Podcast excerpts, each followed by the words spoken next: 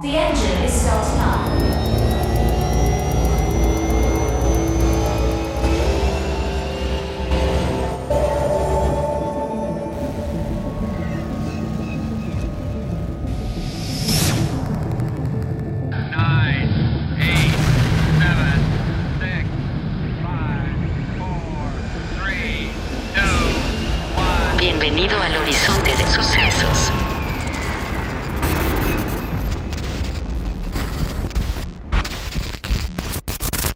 Hermanito Camel, ¿cómo estás el día de hoy?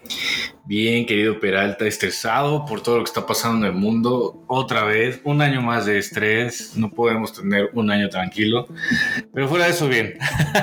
Como el meme este, ¿no? De eh, un verano sin tantas restricciones por el COVID y el monito atrás jalándolo de, De la Tercera Guerra. Tercera Guerra Mundial, ¿no?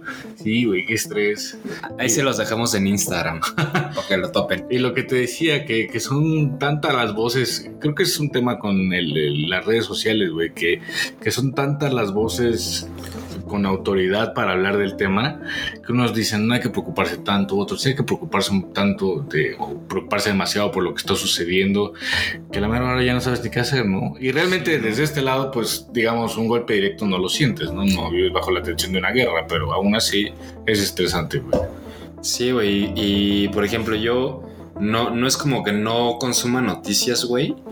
Pero la verdad no me he detenido a, a ver tanto qué es lo que está pasando.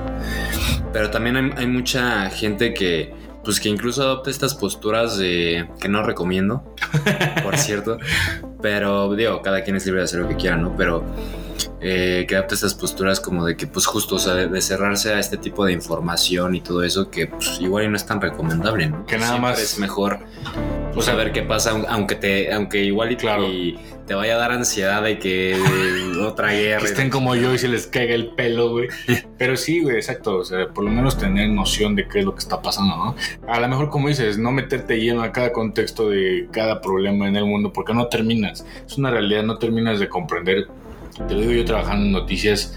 Un día estás de lleno en esto y al día siguiente tienes que estar de lleno en lo que está pasando en el Congreso de aquí, güey. Al día siguiente tienes que estar de lleno en lo que pasa en, no sé, en América Central, Sudamérica, en donde sea, güey y es muy complejo seguir el paso a cada uno de los eventos que pasan en el mundo a detalle. Entonces, por lo menos sí tener esta noción de qué es lo que pasa en el mundo, ¿no? Tampoco cerrarte, la neta. Sí, y hablando de, de conflictos, pues justo el tema de hoy es, es esta producción británica escrita y dirigida por nuestro Alfonso Cuarón Nuestro querido Alfonso Cuarón. y fotografiada por el Chivo Lubetsky, eh, estrenada en 2006. Es eh, obviamente Children of Men, es la primera película de ciencia ficción de, de Alfonso Cuarón y es su tercera adaptación de cualquier tipo de producto literario, ¿no? Eh, fue la primera porque la segunda es Gravity. Digo, hay quienes no consideran Gravity eh, una película de ciencia ficción. Yo creo que sí, qui- quizás no sea cien- ciencia ficción tal cual, sí creo que es... eh, ¿Cómo se llama esto? Eh, narrativa especulativa al menos. Mm. Y en la parte de las adaptaciones, ya antes había adaptado este cuento de la princesita. Eh, y adaptó esta obra de, de Dickens, la de Great Expectations. Este, grandes esperanzas. Sí. ¿no? Eh, que por cierto, estas tres fueron de, de su etapa eh, en la que solo hacía películas en, en el Reino Unido. Eh, me parece que fue porque se fue a estudiar algún tipo de, de maestría, fue a, a completar su, su educación, obviamente en cine, y ahí fue que empezó a, a, a tener este tipo de producciones, bueno, a hacer estas producciones allá. Pues la misma Harry Potter, ¿no? Es producción La misma Harry británica. La misma Harry Potter. Que de hecho Harry Potter es dos años antes que esta. Eh, creo que fue lo que... Y lo ha dicho en muchas entrevistas. eh, él no estaba seguro de, de hacer Harry, Harry Potter, Potter. Porque pues cine de arte, cine de autor. Pero, pero justo quien lo- convence es Guillermo del Toro. Le dice que hará los libros que no sea pendejo. Los lee y pues dice, ah, bueno, lo, lo hago. Y realmente Harry Potter le dio la proyección para después poder hacer esta película que fue, eh, pues tuvo varias nominaciones, estuvo eh, premiado en, algunos eh, círculos. Por la, academia me parece que no tuvo ninguna premiación. Pero sí estuvo ahí nominado al menos para mejor película, mejor dirección, creo, y mejor guion adaptado. Y. eh, pero pues todo esto es a partir de Harry Potter, ¿no? Harry Potter salvando vidas como si. que es lo importante y lo que decíamos de no cerrarse a las cosas de lo que está pasando en el mundo, ¿no? O sea, creo que el acercamiento de, digo, creo que ser mexicano de cualquier nacionalidad no es una particularidad que defina tu personalidad, pero por supuesto que define un poco tu entorno y y lo que tienes a la mano, ¿no? Y acercarte a este tipo de producciones, alejarte quizá un poco a lo que se hacía en el cine, pues aquí en nuestro país en ese entonces, pues sí te abre un poco las puertas para justo seguir ese camino y hacer otro tipo de películas como Children of Men, ¿no? Sí, y que justo en esta parte, o sea, bien eh, completando lo que, lo que estás diciendo, creo que, digo, esto es súper conjetura mía y, y, y puede que esté 100% errónea, ¿no? Pero quizás si Cuarón no se hubiera ido a, a Reino Unido, a Inglaterra, eh, no hubiera hecho ciencia ficción. Mm, Eh, de hecho, eh, quizás no todos te- tengamos esta noción porque no son, no son tan frikis y clavados como yo en el tema, pero la ciencia ficción realmente nace en, en el Reino Unido, nace en Inglaterra. De ahí pues la adoptan casi que al mismo tiempo los, los norteamericanos por cuestiones de, lenguaje, de idioma, por supuesto. Pero realmente las primeras obras de ciencia ficción tal cual pues son inglesas. Lo, lo vemos con, con Frankenstein, ¿no? De Mary Shelley, que pues, desde, de- desde ese entonces ya estaba proyectando lo que sería la ciencia ficción y pues nace allá. Sí, es acercarte un poco justo de lo que pasa en todos lados. Eh, y en este caso en particular, como dice el tema de la ciencia ficción, ¿no? Entonces, siempre es importante tener una cultura de un poco de todos lados para saber qué se está haciendo, eh, qué se puede tomar de eso, cómo desarrollarlo en tus proyectos. Y pues como resultado quizá de esa exploración o de, esa, de ese desarrollo de su carrera, después tuvimos Children of Men, ¿no? Que, que yo te lo decía, según yo no la había visto, pero cuando la empecé a ver, digamos que ya tenía noción de qué es lo que estaba pasando. Entonces, seguramente en algún momento de mi juventud, pubertad, eh, de preparatoria, sí la vi. De pelo. De pe- en, mi, en mi etapa de pelo, güey, de mata gigante, seguramente sí la vi. Pero viéndola con los ojos hoy, a mis casi 30, este. mm, Pues creo que es una gran película, güey. O sea, no sé, en términos muy generales me parece una gran película, me parece muy buena, ¿no? Digo, obviamente ahorita vamos a ir analizando paso a paso el, eh, esta historia, pero me gustó mucho. Sí. O sea, me parece que tiene un ritmo muy rápido. Digo, tampoco es una película que dure tres horas, ¿no? Pero, pero no sé, me gustó. Sí, de hecho creo que dura una hora y media. Sí, Una hora cuarenta, una hora pero 40. sin los créditos es una hora y media aproximadamente. Y sí, justo, o sea, a mí también me parece una eh, muy buena película. Creo que podría llegar a ser un tanto polémica, ya después diremos por qué, pero sí, de acuerdo, es, es una gran película. De hecho, pues este plano secuencia en el que van... eh, los personajes de Julian Moore, de, de Clive Owen, eh, esta otra mujer, eh, Luke y, y Pi, o no, Ki, Mm, eh, en el carro, eh, es uno de los más alabados de, pues, de toda la carrera cinematográfica de, de Lubetsky, ¿no? Y, y creo que eh, es, bueno, de hecho en esa película hay mucho plano secuencia. Eh, digo, no a la altura quizás de lo que hizo ya con Iñárritu en Birdman, eh, pero creo que es, es, ya lo empezaba a intentar este Lubetsky, ¿no? Y, sí, o sea, en cuanto a fotografía, creo que eh, está bastante bien. Creo que sí, no tuvo una producción quizás. Eh, digo, para hacer ciencia ficción y para el tipo de producciones que, hacen, que se hacen, sobre todo en Hollywood, no, no tuvo una producción tan cara y se nota. Pero fuera de eso, eh, pues sí, o sea, está muy, muy, muy bien hecha la historia. Me parece eh, también muy bien escrita. No he leído el- la novela porque, repito, esta es una adaptación. No he leído la novela, pero por lo que leí, al parecer es una adaptación bastante alejada de, de la novela. Digo, no por esto eh, especificaron que fuera buena o mala, pero no es, otra versión. Sí, exacto. Y nada más para terminar con, con nuestro chivo, eh, cómo le encanta la luz natural a este güey, ¿no? O sea, se nota mucho, eh, por ejemplo, en The Revenant y se nota mucho en, en esta otra eh, y en varias de, de las películas de, del Chivo, eh, que prácticamente él vive para, para hacer cinematografía en espacios abiertos, ¿no? Sí, esa película de The Revenant creo que pues ya ese es su mejor trabajo, ¿no? Eh, Realmente el, el hecho de toda la fotografía, los paisajes, que hasta la vez sí te da frío, güey. O sea, es una es un gran trabajo. La de Revenant, ¿no? Ajá, exacto. Sí. Creo que es un, es un gran trabajo de Lubeski. Eh, De hecho, hay, hay quien dice que, que quien dirigió fue más Lubetsky que, que nuestro Iñárritu, ¿no? Pero digo, yo creo que, pues, bueno, quién sabe, ¿no? Pero pues director y, y director de fotografía siempre trabajan de la mano, entonces creo Claro, que pues, es trabajo en equipo, ¿no? Pero bueno, ya entrando de Lleno. lleno a, a Children of Men, eh, pues la sinopsis hace mucho que no, que no hacía Ah, que una, no es verdad. pero Aquí. eh, esta aclamada película nos plantea la historia de un mundo en donde ya nadie puede tener hijos. En este mismo mundo, una joven mujer migrante embarazada emprende una peregrinación bíblica en busca de ayuda. Quien la guía en esta peregrinación es, sí, ¿adivinaron? Otro hombre blanco. Güey, sí, ahora, bueno, que lo platicamos ahorita fuera de aire, sí tiene como muchas eh, señales o vislumbros o referencias religiosas.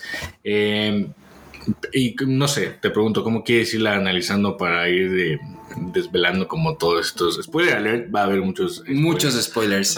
Eh, pues justo con, con el inicio, ¿no? O sea, es que, y, y creo que es bastante, o sea, como decías, es... eh, eh, hay mucha acción, es, es mucho movimiento hablando eh, de la historia tal cual, eh, esta película. Eh, la historia empieza con la noticia de que Baby Diego Ricardo, que era... eh, el nombre de influencer. Sí, sí, sí, sí, sí, exacto. Y, y creo que también tiene, digo, en ese momento no, no había todavía como que este boom de las redes sociales, pero incluso creo que se llega a desvelar un poquito que iba a pasar esto, ¿no? En la realidad con... Es muy profética esa película, sí, es bastante muy profética. eh, que envuelve ese tipo de cosas, que envuelve el tema de, mm, de una pandemia, ¿no? Eh, el, el- el hijo del protagonista se ha involucrado y ahí muere. Eh, el tema de, de los conflictos armados presentes a pesar de lo que tú quieras, güey. Así puede haber un apocalipsis. Dentro del apocalipsis, los humanos van a estar peleando por otro tipo de problemas políticos, ¿no? Entonces, Sí. Sí, creo que es un poco lo que hoy, hoy estamos viviendo, pero ahorita vamos a hablar de eso. Sí, y, y que justo, o sea, empieza con esto, con esta historia. De hecho, eh, eh, este Theo, el personaje de Clive Owen, está en una cafetería, algo similar. No, no tengo la imagen tan clara ahorita en la cabeza, pero está viendo esta noticia, ¿no? Que este, este, este muchacho, este joven, eh, quien fue, creo que el último bebé que, que nació, Sí, era la persona más joven de la Tierra. Muere a sus 18 años, 4 meses, tantas horas y tantos segundos, porque así lo, lo, Así lo dicen. Y este, me parece, bueno, no, la verdad no recuerdo bien si se especifica la forma de muerte. Yo entendí que se había suicidado porque pues, toda su vida estuvo de la mierda, porque lo acosaban un chingo, porque, o sea, era una, era un influencer eh, o algo así, ¿no? Pero no, más bien lo habían matado, ¿no? Seguramente. Entonces, eh, pues empieza así la película, ¿no? Pero la historia eh, también te, nos ubica en, en un Londres distópico, obviamente por, por lo que ya mencionamos, de que la gente ya no puede procrear, en 2027. Y eh, pues justo, o sea, si bien te, pla- te plantean esta parte de que nadie puede tener hijos, eh, creo que lo más que se llega a hablar de, de el motivo, pues es, es esta conversación entre Jasper, el personaje de, no me acuerdo cómo se llama el actor, pero es Michael Caine. Michael Caine, eh, nuestro, nuestro mayordomo de Batman. A lo Eh, referencia. entre, entre Jasper, que es el personaje de Michael Caine, y, y Theo, el personaje de Clive Owen, en el que Jasper le dice, güey, pues se especuló mucho que pudo haber sido la contaminación, que pudo haber Mm. sido eh, experimentos eh, genéticos, pero pues que no tienen ni idea de, de- de por qué pasó, ¿no? O sea, de cómo pasó, por qué pasó, cuándo pasó. Eh, incluso una de las protagonistas o uno de los personajes secundarios más, más fuertes, que es esta mujer que sale de Tronchatoro, por cierto. Ah, con razón, ya decía yo que lo ubicaba. Eh, es Tronchatoro, es. Tronchatoro. Eh, explica que ella justo estaba de interna en un hospital cuando empezaron a pasar este tipo de situaciones, que empezaron las mujeres embarazadas, porque no, no nada más es una cuestión de que no- ya no podían procrear, sino que todas las mujeres que estaban embarazadas en ese momento empezaron a perder a sus, a sus hijos, ¿no? Entonces, eh, tampoco se especifica muy bien la fecha, pero eh, pues así está la situación, ¿no? Eso obviamente, digo, no, no sé a qué, a, a qué punto, eh, porque obviamente nunca hemos eh, eh, experimentado algo así, digo, lo más fuerte que hemos experimentado y obviamente está feo y ha, sido una situación culera es lo del COVID, pero quizás no tan fuera, o sea, siempre hemos... hasta hay esta, hay esta situación, ¿no? Que cada, cada eh, 100 años siempre vamos a experimentar una pandemia, ¿no? O sea, creo que hasta están los registros.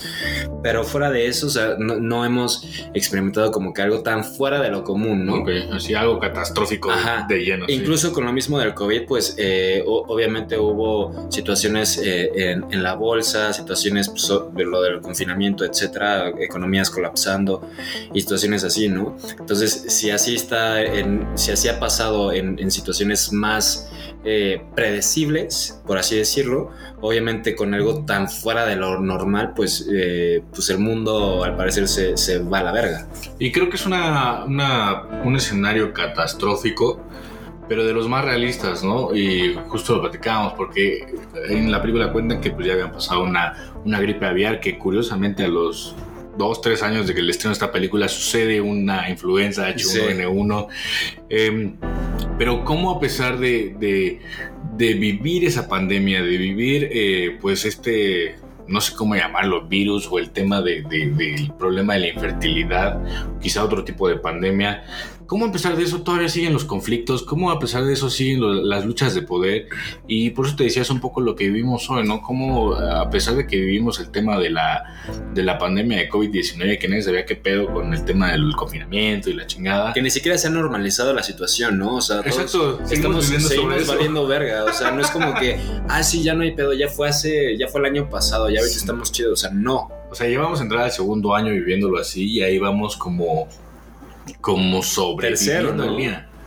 2020, 2020. Ah, es verdad, sí, porque ya estaba saltando en 2020. Sí, güey, estamos entrando, entrando en el tercer año de pandemia y a pesar de eso, pues estamos intentando sobrellevar todo. Que siempre este tipo de cosas me recuerda mucho a lo que platicábamos con Andrea Chapela, güey. El peor catástrofe, el peor, la peor catástrofe, más bien, o el peor de los escenarios en un apocalipsis es justo eso, que esté sucediendo el apocalipsis, pero que el ser humano esté como llevando su vida como si no hubiera problema alguno. ¿no? Es como de, güey, no tenemos el tiempo para sentarnos a pensar qué chingado está pasando, porque tenemos que trabajar, porque tenemos que trabajar para pagar nuestras cosas, porque si no te cortan la luz, no comes, te cortan el agua, el gas, lo que sea, güey. Y creo que este es un poco así, ¿no? Vemos muchos conflictos, vemos un conflicto de migrantes que podría hasta parecer un retrato duro, pero creo que muchas veces sucede así, güey, ¿no? Sí, y, y por ejemplo, o sea, como lo mencionas, ¿no? Que pues a pesar de, de la pandemia, pues está esta situación entre Rusia y Ucrania, ¿no? O sea, que a grandes rasgos, ¿qué es lo que, qué es lo que sucede? Ahorita, pues mira, justo ahorita estaba viendo eh, mensajes que me llegan de todos lados por temas laborales, pues porque resulta que Vladimir Putin, presidente de Rusia, ordenó una operación militar eh, en Ucrania, como para garantizar la paz, según él. ¿Qué pasó esta semana, güey? Esta semana, eh, bueno, vamos a intentar explicarlo por orden, güey. En el 2014 hay un pedo en Ucrania porque el que era presidente rechaza firmar un acuerdo que acercaría a Ucrania a ser parte de la Unión Europea. ¿no? Esto porque el presidente en ese entonces de Ucrania era cercano a Rusia y con, por presiones de Rusia, pues dicen, no, este, este acuerdo no va y demás. Entonces, digamos que la mitad de Ucrania hacia el oeste se levantan en revuelta, incluyendo Kiev, que es la capital, ¿no? Esas revueltas terminan por eh, destituir al presidente de ese entonces, hay un nuevo gobierno y demás. Pero eh, así como hubo gente que, estuvo en contra de, que se cancelara este acuerdo de acercarlos a Occidente, pues hubo gente que estuvo en contra de, de sí, se mantenía en contra de justo esta occidentalización, por así llamarlo, de Ucrania. ¿Por qué? Porque en Ucrania vive muchísima gente de etnia rusia o rusoparlantes que se sienten más rusos que ucranianos, ¿no? Sí, que también viene por esta, eh, pues, pelea ancestral, ¿no? O sea, de, pues, entre, o sea, para empezar, en Europa sí se daba, y se sigue dando, creo, mucho esta parte de los regionalismos, ¿no? O sea, que, que quizás lo, lo, más cercano y, y obviamente con, con, todo el respeto dicho, eh, las personas en Monterrey mm. o en Nuevo León en general, o, o, o, norteñas en general, o sea, sí, sí es como que, ah, pues, eh, no sé, o sea, sí son muy orgullosos de, de ser específicamente de su estado. Exacto. Eh, que por ejemplo para lo, quizás el resto de la República Mexicana es más como de que ah, pues soy mexicano, ¿no? Y pues ya, eso me define. Uh -huh. eh, creo que es lo más cercano, pero en Europa esto pasa y ha pasado pues prácticamente siempre, ¿no? O sea, quizás también por, por esta situación que siempre ha sido de, de conquista, eh, etcétera, porque en un principio obviamente eran, eran territorios autónomos quizás, que fueron conquistados, todo, todo esto. Pero siempre ha estado esta, esta situación. O sea, por ejemplo, en Italia se, se da mucho, yo que sigo mucho el fútbol italiano, eh, pues por regiones están muy divididos. O sea, y es, es más este orgullo eh, por la misma región que por, que por el país. Que digo, pues, a mí quizás me parece. Eh, nunca he sido como de casi. Pues el nacionalismo no, no creo que sea una. Una la quizás la mejor opción o la mejor perspectiva porque eso creo que conlleva mucha situación de justo de eh, discriminación que eh, en contra de inmigrantes etcétera o de personas de otras etnias de otros de otros lugares del mundo.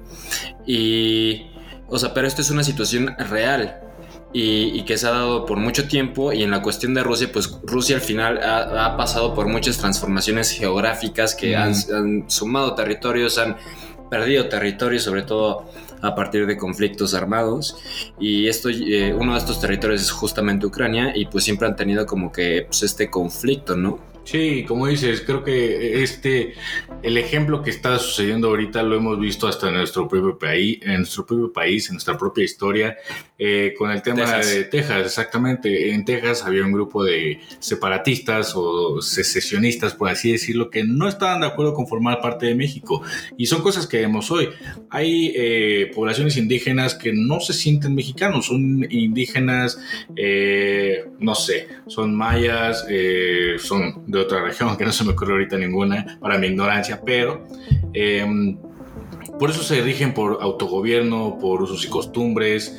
Esto lo vemos en todos lados. También hemos escuchado que quizá Yucatán se quiere independizar, porque lo que tú quieras. Y ese tipo de cosas también lo vemos eh, y ha pasado en infinidad de ocasiones en Medio Oriente, ¿no? Estos problemas de que en un solo país, por ejemplo Afganistán, haya tantos pedos entre gente que quiere un gobierno, pero ese gobierno quizá fue impuesto por fuerzas extranjeras y que están luchando en contra de los talibanes porque los talibanes son otro grupo, otra etnia, otro, pues sí, otro grupo creencia, de poder, otra creencia otra que, que busca imponerse y tener el control ahí, ¿no? Entonces lo que pasa hoy en Ucrania es que después de la disolución de este gran bloque de la Unión Soviética, eh, pues cada república tiene su independencia, pero pues a medias, ¿no? Al final de cuentas estás fragmentando un bloque que duró 70 años y es difícil romper de lleno ese lazo, no es difícil que Rusia, que es el país más grande, decida ceder tanto. Eh, y después de esto, eh, después de estas protestas, te digo, había muchos grupos prorrusos y en una de esas, unos grupos prorrusos van por la península de Crimea. ¿Por qué? Porque en la península de Crimea había más del 70% de la población eh, era prorrusa. Entonces dicen, pues nosotros no queremos formar parte de la Ucrania que quiere ser de, de Occidente, nosotros pues queremos seguir siendo parte de Rusia, ¿no? Entonces hacen un referéndum y pues, casi por los huevos de Rusia y por los huevos de la gente eh, deciden formar parte, pasar a formar parte de Rusia en lugar de formar parte de Ucrania, ¿no? Pero, o sea, y por ejemplo, esto es una. Me, acaba de surgir esta duda. Eh, ¿qué- Porque obviamente, o sea, nor- digo, tú que eh, eh, estás en medios y todo, lo que sucede es que eh, normalmente pues, todo todos los medios pues, tienen una editorial, ¿no? Y obviamente no necesariamente es, es por intereses económicos, etcétera, por lo que ustedes piensen, sino también tiene mucho que ver por, pues, por el contexto, por la misma cultura, por, eh, por la geografía en, en la que te ubicas y todo esto. Y quizás es como de que, ah, pues no, no sé, o sea, eh, eh, no he seguido tanto las noticias, no, no sé si, si se haya planteado justo como un, un antagonista y, un, y, un victim, y una víctima en esta situación. Eh, pero ¿cuál es la perspectiva? O sea, en esta situación, ¿quién es, quién es el malo, quién es el bueno? Porque también creo que toda esta cuestión de la Unión Europea quizás es un poco similar a la hegemonía que tiene Estados Unidos hacia lo- Lolita Ayala. Lolita Ayala hacia los demás países de, de América Latina, ¿no? O sea, e incluso algunos de, de Sudamérica. Claro. Entonces, eh, que tampoco está del todo, de- del todo bien, ¿no? O sea, quizás en esta situación, eh, bueno, más bien, la pregunta es, eh, justo, o sea, ¿hay algún... ¿Hay, alguien que tenga razón? Es que creo que son muchos factores y es complicado verlo del lado del bueno y el malo. Vivimos en el occidente, eh, la ideología gringa predomina y el malo obviamente es Vladimir Putin, el malo es Rusia y la víctima es Ucrania, ¿no? Exacto. Y, y si bien es cierto que si hablamos del tema de soberanía, de estados independientes, pues el hecho de que un país decida pues, prácticamente reconocer la independencia de dos territorios porque ahí hay gente prorrusa y quisiera formar parte de, pues no es la forma, ¿no? Para eso existe aparentemente la diplomacia, que bueno, en este caso no, no reinó. Pero del otro lado, el tema es que el conflicto de estas regiones que se llama el Donbass, la, bueno, la región se llama el Donbass y son eh, las provincias, por así decirlo, de eh, Lugansk y Donetsk. El tema es que hay gente que sí está interesada en formar parte de Rusia. No es la mayoría, pero es una gran parte. Y haz cuenta que, digamos que este círculo gigante es toda la región. Dentro de este círculo hay un círculo menor, que es la gente que forma parte de ahí. Entonces, cuando Putin anuncia que reconoce la independencia de este lugar, pues está reconociendo la independencia de todo, no solamente de la gente que quiere formar parte. Entonces, entre esos dimes y diretes, pues no puedes decir que hay un bueno y un malo, ¿no? Porque pues sí, te estás como saltando todos los pasos, pero a la vez ahí hay gente que no quiere estar ahí. A lo mejor la respuesta fácil sería, pues váyanse, ¿no? O sea, pues este es mi país, váyanse.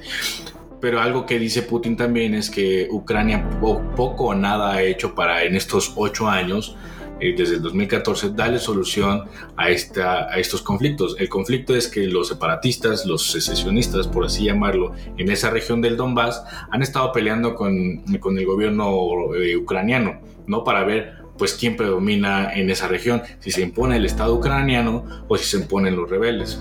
Los rebeldes obviamente apoyados por Rusia, ¿no? Pero en este juego, pues la, la disposición de Ucrania de decir, a ver, y eso que hubo dos acuerdos para intentar ponerle un alto al fuego, pues no funcionaron, güey, porque los acuerdos se violaron una y mil veces por parte de los rebeldes y por parte del gobierno de Ucrania. Entonces, ¿a quién le echas la culpa? ¿Quién está siendo la víctima ahí?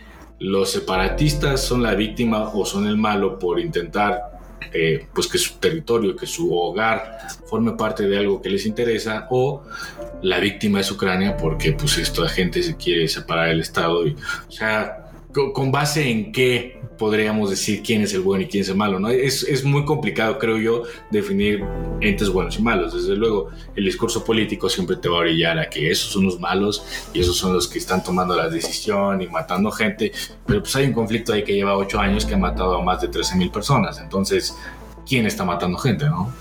Sí, y que justo es algo eh, que se puede ver mucho en, en, esta película, desde la parte del discurso de quién es el bueno y quién es el malo, o sea, de, de cómo, quiénes fungen como protagonistas y quiénes como antagonistas. Eh, pero sobre todo en esta parte, porque la película al final sí te habla mucho de, de temas migratorios, obviamente porque el director es mexicano, ¿no? O sea, creo que eh, si bien no es un migrante ilegal, sí ha, sí ha migrado en ese momento de su vida, estaba viviendo en, en Inglaterra, que pues, él no es nativo de, de, Mm. de esa parte del mundo.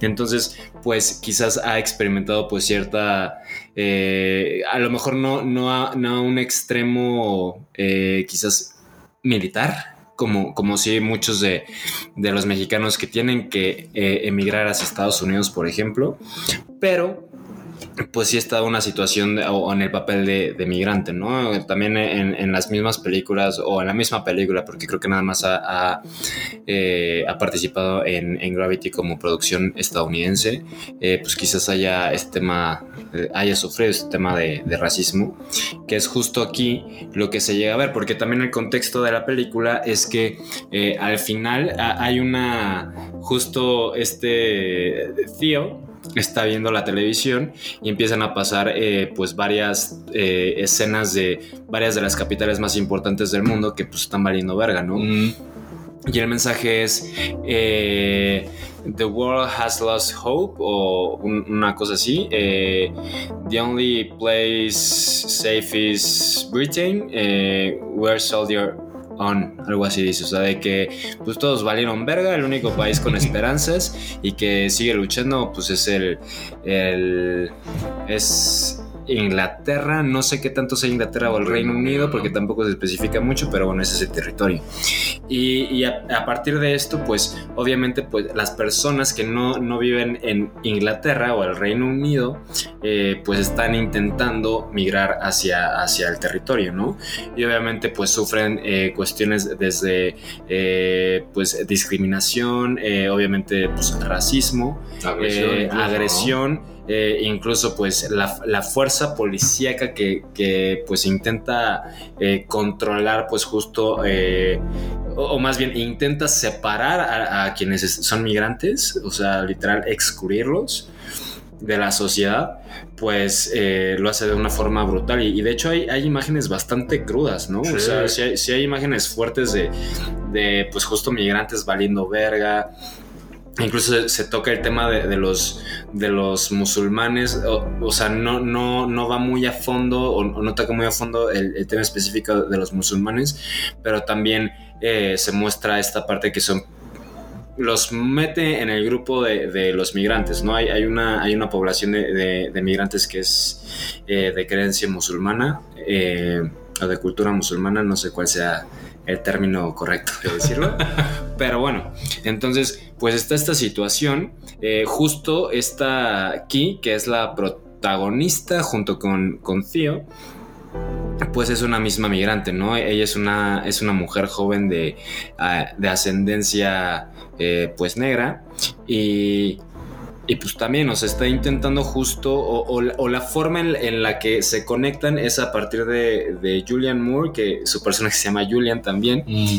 y Julian eh, es parte de un grupo pues radical radical. Radical resistencia. Es parte de la resistencia que, que buscan, o sea, que está a favor de, de pues, los migrantes, eh, a, a, quienes, por cierto, les llaman eh, Fujis. Mm. Eh, obviamente con connotaciones un poco, eh, pues, pues, pues para hacerlos sentir mal, ¿no? Pero el chiste es que por eso contactan a. Porque aparte antes fueron pareja Julian y Theo. Uh -huh. eh, de hecho, tuvieron un hijo que pues falleció, como lo mencionaste. El Dylan. El Dylan.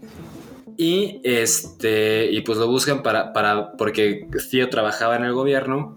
Y aparte tiene un primo que está muy bien posicionado en alguna situación del gobierno, nunca se especifica cuál. Para que le consigan papeles a esta. a esta aquí, ¿no?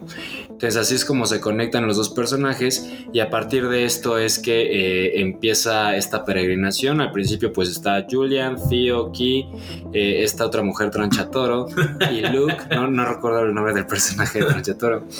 Y este y ya justo ya, ya que una vez que tenían los papeles y todo, pues eh, deciden ir a pues como la safe house o la casa segura de, de este grupo que se llaman los, los Fish. The Fish, que es este grupo de, de resistencia. Y eh, para resguardarse un momento, porque el, el punto final a donde quieren llegar es a encontrar a esta organización, al parecer, pues eh, altruista o, o- o que busca como el, el beneficio social, es, es Human, Human Project. proyecto humano. Yo aquí de traductor. Entonces, eh, pues justo cuando ya van hacia la, hacia la casa de seguridad, eh, los... Pues literal los interceptan un grupo de terroristas Mm. y terminan matando a Julian. Entonces, pues el resto de los cuatro pues llegan a, a la safe house y todo y es cuando Theo escucha una conversación de Luke que eh, en el que pues eh, ellos mismos fueron quienes mataron a, Julian para que Luke tuviera el poder porque tenían ahí una diferencia de ideologías, ¿no?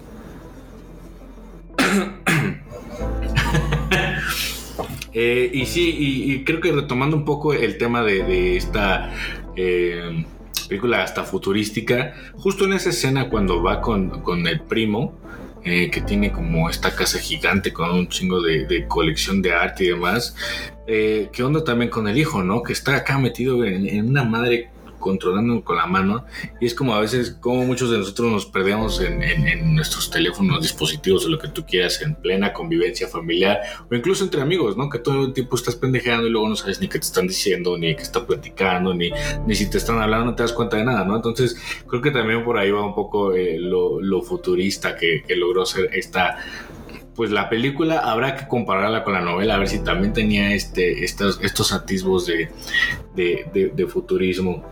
Y, creo que en esta escena que, es muy fuerte cuando matan a Julia, yo decía, bueno, ¿por qué este cabrón no frena, no? Cuando lo venía preso. Porque la escena es que el güey va manejando en reversa, huyendo de toda esta eh, urbe y de los motociclistas. Y yo dije, bueno, pues si el güey frenara, pues la moto se estampa y a ver estos dos. Pero pues nunca lo hacía, ¿no? Obviamente, pues ya después lo terminas entendiendo. Y, y, y, y cómo ponen en esta situación tensa eh, el tema de, de, pues de todo lo que tiene que hacer Theo para salvar aquí. Y algo relevante es que Julia ya lo sabía, ¿no? O sea, ya sabía lo que podría pasar alrededor, tanto que le dice aquí, la única persona en la que puedes confiar es en Theo. Sí, que justo es por esta diferencia de ideologías, ¿no? Que al final Luke explica que eh, esta Julia eh, eh, pensaba o esperaba que este bebé, el cual acarreaba aquí, este, pues eh, trajera paz, ¿no? Trajera una situación de calma, de que eh, pues ya se está revirtiendo, o sea, prácticamente como un milagro, ¿no? O sea, de que eh, pues ya, o sea, ya a lo mejor a partir de esto, pues cambian las cosas, encontramos una solución, etcétera. Y Luke tiene esta perspectiva de que pues no, o sea, de que se iban a, a violentar muchísimo más las cosas. Ya al final, saltándome lo demás, nada más para eh, quizás concluir esta parte de diferencia de ideologías, al final creo que la misma película o, la- o el mismo discurso de, de Cuarón es... eh, pues dándole la razón a, a, Julia, ¿no? O sea, porque está esta escena en la que están siendo atacados en un edificio ya en el campo de refugiados eh, y, y, pues todos ya se dan cuenta de que pues ahí hay un bebé, ¿no? Porque ya había nacido y todo escuchan el llanto ahí, ¿no? escuchan el llanto y pues todos se quedan en calma, ¿no? Y justo, pues ya, o sea, lo- lo- los mismos policías, que por cierto, por ahí hay, un- hay una frase que se me quedó guardada así, dice Julia, eh, ¿qué van a saber los policías de justicia, no? Mm. Fuck the police. Pero volviendo al punto, o sea, los, los policías o el ejército, pues se queda en calma, ¿no? O sea, dejan pasar a aquí y a Theo eh, con el bebé para que pues vayan a donde tengan que ir, ¿no? Y esta paz es interrumpida otra vez por el grupo de Luke. Y yo creo, exactamente, y justo la película lo que iba, creo que más bien le da la razón a los dos, ¿no? O sea, sí es un momento que dices, ah, cabrón, las cosas pueden cambiar, pueden tomar otro rumbo, podemos eh, volver a la paz. Pero al final de cuentas, pues el humano siendo humano, y que es lo que platicábamos, termina en la catástrofe, en los conflictos, porque al parecer hay cosas más importantes en la cabeza de otras personas, ¿no? Que también hasta cierto punto, o sea, eh, quizás se entiende un poco la postura de Luke. Es, es justo, o sea, no, no es que necesariamente, aunque la película haya, o Cuarón haya dicho, ah, pues eh, Julia tenía razón, eh, pues ya si, si, si entiendes un poquito o, o si ves un poquito más el contexto a gran escala, pues al final eh, Luke era también, eh, quizás no se especifica tampoco si era un migrante, pero pues estaba con el grupo eh, que defendía los intereses de los migrantes, etcétera, de los refugiados. Y así, él era pues de raza negra. Mm, Entonces, eh, pues quizás por eso, eh, pues desde su contexto, pues es a lo que está acostumbrado, ¿no? Y, por eso, porque justo él mismo dice, necesitamos al bebé, ¿no? Para que nuestra, nuestra causa o- o la situación que estamos enfrentando, pues realmente cambie. O sea, neces- necesitamos nosotros poseer la esperanza mm, para que la- situación cambie. Y obviamente, pues Julia pues, era una mujer blanca que si bien, también otro, otro punto interesante, bueno, eh, es una mujer blanca, ¿no? Que quizás no, no entendía tan bien la cuestión de, de los refugiados, aunque creo que por ser mujer, pues justo eh, sí, sí tenía pues más o menos un contexto similar, porque pues en todos lados eh, existe el machismo, ¿no? mm. Y justo el dato interesante es que, pues, Theo, antes de trabajar en el gobierno, pues también era un, era un activista y justo, pues al final como pues era blanco y quizás no sufría tanto lo, lo, lo que los demás, pues fue como de que, ah, pues me vale verga esta lucha, pues yo me voy a trabajar y ya. Sí, no tengo nada que hacer Ah, aquí, sí. Realmente. Sí, un dato interesante es que esta película la vi en español. y cuando te la van contando, eh, obviamente cuando conoces el nombre de este cuate, de repente le dicen tío, o sea, no tío. ¿sabes? Y yo sí, y justo hay una escena donde eh, pues secuestran a Tío para llevarlo a, a- a encarar o a estar cara a cara con Julia después de tantos años. Y lo primero que dice Julia es, hola tío. Y yo, ¿cómo que hola tío? ¿No? O sea, es su tío, que chingados. No entendía muy bien. Entonces, si la van a ver, véanla en inglés. Definitivamente en español no es la opción, güey.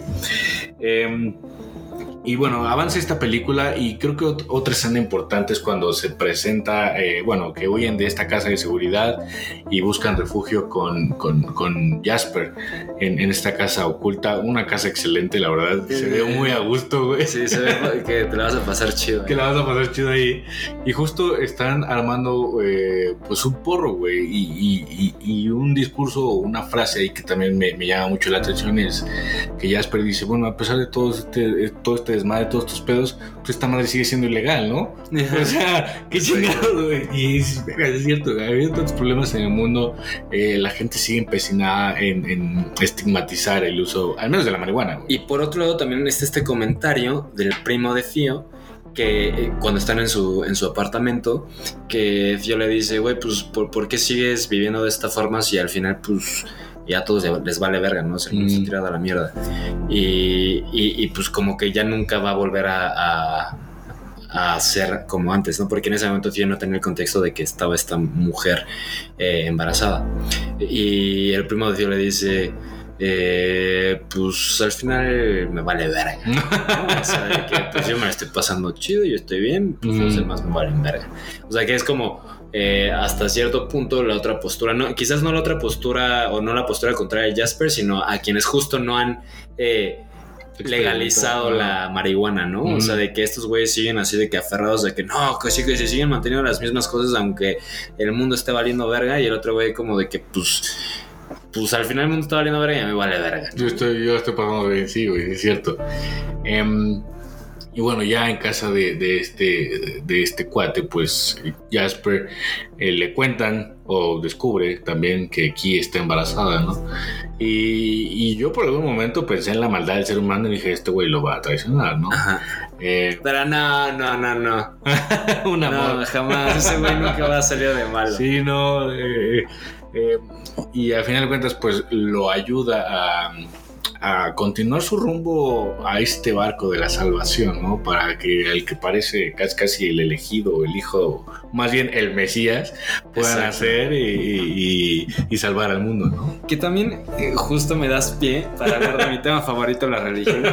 ¿Qué pedo? O sea, obviamente entendemos que Alfonso Cuarón es mexicano y que pues en México eh, pues la tradición es muy católica, ¿no? O sea, la cultura es muy católica. eh, pues en general, creo que hasta, hasta hace unos años era el 90% de la población era católica, cristiana.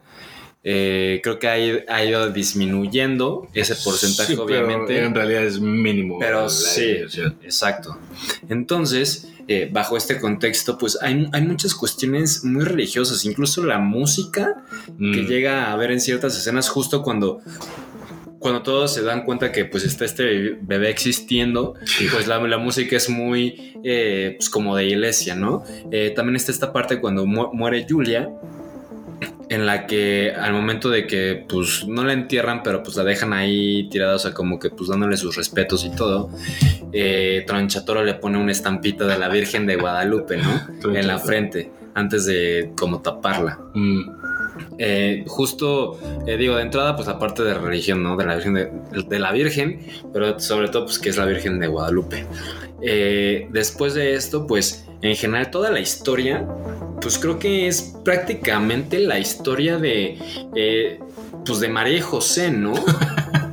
O sea, pues la- de la pere- peregrinación, de encontrar pues en dónde dar a luz eh, de forma segura al bebé, etcétera. O sea, creo que es, es prácticamente la misma historia y esto me lleva a pensar de, eh, digo, más allá de la religión, que también está contada la Biblia, ¿no? Que ha servido de fundamento para un chingo. Porque no es la única película que toma como base esta, esta historia. O sea, hay muchísimas otras películas que también lo hacen. Lo mismo eh, Mother, que esta película de. No me acuerdo cómo se llama el director. Donde, en la que salen Javier Bardem y Jennifer Lawrence. Creo que no lo he visto.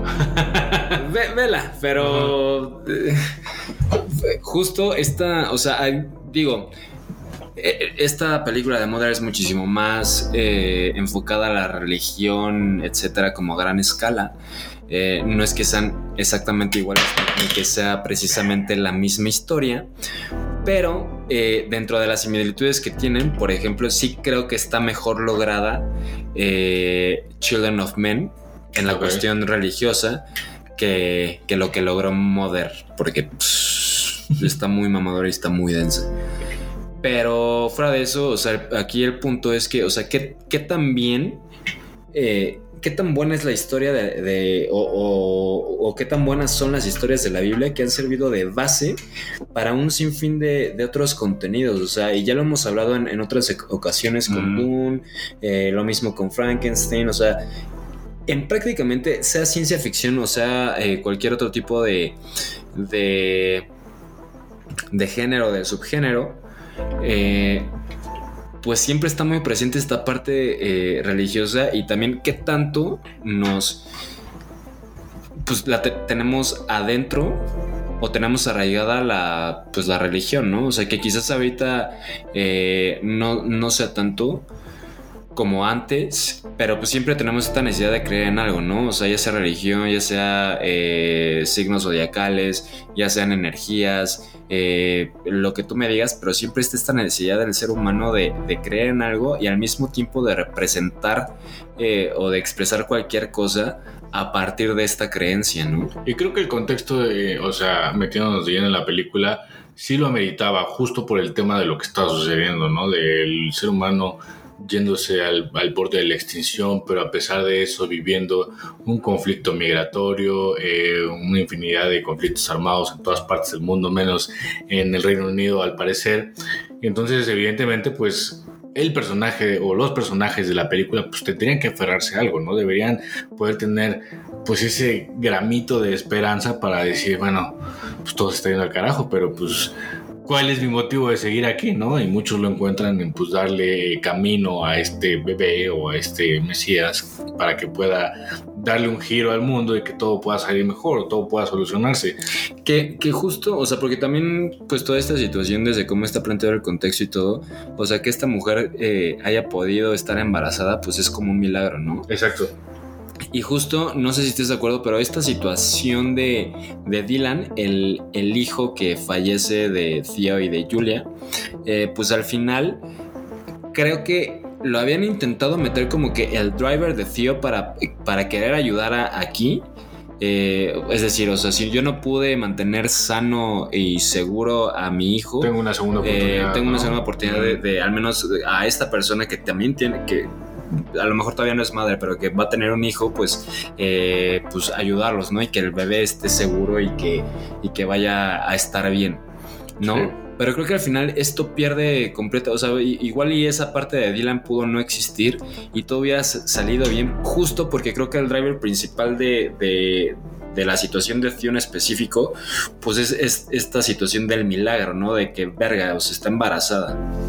Sí. O sea, incluso en cómo lo le dice aquí a, Theo que está embarazada, pues es cuando se empieza a quitar eh, pues la ropa que tenía para que le viera la panza. Eh, más allá de, de ser un, un desnudo erótico, o sea, para nada, al menos a mí no me pareció, o sea, fue eh, pues justo esta cuestión de... pues bíblica, ¿no? O sea, de que pues la Virgen María, ¿no? O sea, de que pues... Y, y- y después todavía hacen este chiste, chiste, de, sí, de que Tío le pregunta, no, pues que quién es el papá. Y Ki le, le responde, no, pues eh, yo soy virgen. Sí, sí, sí. ya sí. después se queda así como de que, o sea, ya especifican que es un chiste, ¿no? Pero pues está muy, muy, muy expresa esta parte. Sí, no sé si también el tema de, de Dylan, del hijo, eh, pues era también para desvelar un poquito el personaje, ¿no? Para entender un poquito más de dónde viene, quizá crear este lazo de empatía entre el espectador y, y- y la película y el personaje. Porque al final de cuentas, pues tampoco nos terminan de relatar quién es Theo, ¿no? O sea, al 100.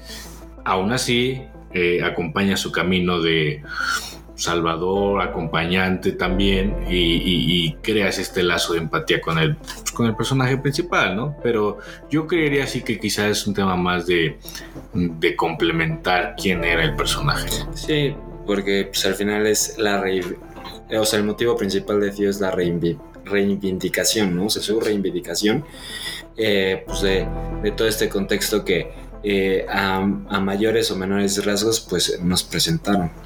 Y, y así como avanza la historia, al final de cuentas, eh, o sea, ya dirigiéndonos hacia el final, vemos cómo esta, este conflicto armado eh, incrementa y la tensión en la película aumenta y también aumenta el, el hecho de, del lado humano de los personajes, ¿no? De quien ahora no esperas que te traicione, sí te traicione y quien quizá más desconfiabas es a quien más le puedes tener la mano, como es esta eh, mujer que Machinka, les da, ¿no? machinca que les da esta pues posada, ¿no? Y el otro güey que era amigo de Jasper o conocido, pues es el que los termina traicionando, güey. Que, que al final justo también eh, ay, se ve mucho esta parte de discriminación, ¿no? Con Machinka. O sea, la desconfianza que le tienen, eh, si bien es porque no la conocen, Claro. también creo que tiene que ver porque de entrada habla otra, otro idioma, ¿no? Entonces como de que, bueno, no entiendo nada, no sé si esta mujer me va a poder traicionar. Y obviamente el que habla otro idioma es porque pertenece o viene de otro lugar, ¿no? Entonces es también un poquito lo que hablábamos en Y, principio. y que de hecho hay un momento, bueno, hay una escena en que hablando en otro idioma les intenta advertir que este güey les quiere hacer daño, ¿no? Los Ajá. quiere traicionar. Pero sus expresiones o su forma de, de- de- de ser tan acelerada, pues te genera desconfianza, ¿no? Y dices, verga, no sé qué me está diciendo y a lo mejor me está chingando, ¿no? Entonces, sí, eso de la discriminación no, no se salva en esta película también, güey. Pero para cerrar, Para cerrar. tema fuerte. Niños, váyanse a dormir. ¿Tú crees que esta película es pro vida? ¿O que se puede entender desde una perspectiva de pro vida? Yo creo que es una película que se puede comprender desde el contexto, más bien dependiendo del contexto de quien la vea, ¿no? Eh, lo platicábamos un poquito fuera de aire. Nosotros como vatos, güey, eh, que no tenemos que lidiar con, con el tema, o sea, no al 100, pues, eh, en el aspecto físico, de lidiar con un aborto o no. Eh, Ni de tomar incluso la decisión. Exacto, de a eso me refiero, de tomar la decisión, pues creo que no es el primer clic que, ten- que bueno que tuvimos al ver esta película, ¿no? Yo creo que al menos yo la vi desde el aspecto pues más político y a lo mejor el tema religioso, el tema migratorio, ¿no? Y no estaba pensando realmente en un te estará invitando a ser pro vida y demás, o sea, desde mi perspectiva yo no la vi así, güey. No creo que lo sea, yo creo que depende mucho del contexto de la persona que la esté viendo. Sí. Eh, yo no, yo- a ver, digo porque no conozco a Cuarón, ¿no? No sé cuáles son sus, sus tendencias Mm. de pensamiento. Eh, digo, no podría afirmar que es o no es. Pero sí creo que hay argumentos tanto para decir que es como para decir que no es. O sea, toda esta parte, sobre todo porque el contexto que tenemos en general. eh, de estos temas van muy ligados al, al tema religioso, ¿no? Entonces, que, que Mm. venga tan explícita esta parte, pues eh, ayuda a pensar o no al respecto del tema. Pero, pero sí, o sea, concuerdo completamente contigo. O sea, creo que depende mucho de, de- de la persona que le esté viendo. Y, y pues ya ustedes vayan a verla y, y díganos si es, si es Pro vida o no. pro vida o no. Pero definitivamente creo que es una gran película y que amerita eh, cada minuto de ella. Eh, a diferencia de, de otras series o películas de las que hemos hablado, esta de entrada es corta Es corta, no tiene 12 capítulos de una hora. y es muy fluido, es, es mucha acción. También eso es, es eh, una de las de las señas más más notorias en la película es, es acción, es putazo tras putazo tras putazo, ¿no? Entonces, Sí, Eh, y los planos de secuencia ayudan muchísimo. sí, la, la- sí, la sí, sí. construyen muy bien, güey. sí, claro, mi, mi chivo, mi chivo como siempre. Güey, estoy sufriendo con mis lentes, se me cayeron ahorita en medio de la grabación y no los puedo armar. pero, eh, pues tus redes. Mis redes son eh, peralta.peralta.peralta bajo. Las redes, nuestras redes son eh, supernova guion bajo LA. Yo estoy como arroba, soy guion bajo camel. Y eh, vayan a ver la película, vayan a comentarnos si creen que es provida o no. Y eh, arroben debate. ahí a nuestro Chivo Lubetsky y a que nos, Para que nos, nos escuchen. escuchen. Besos. Y abrazos.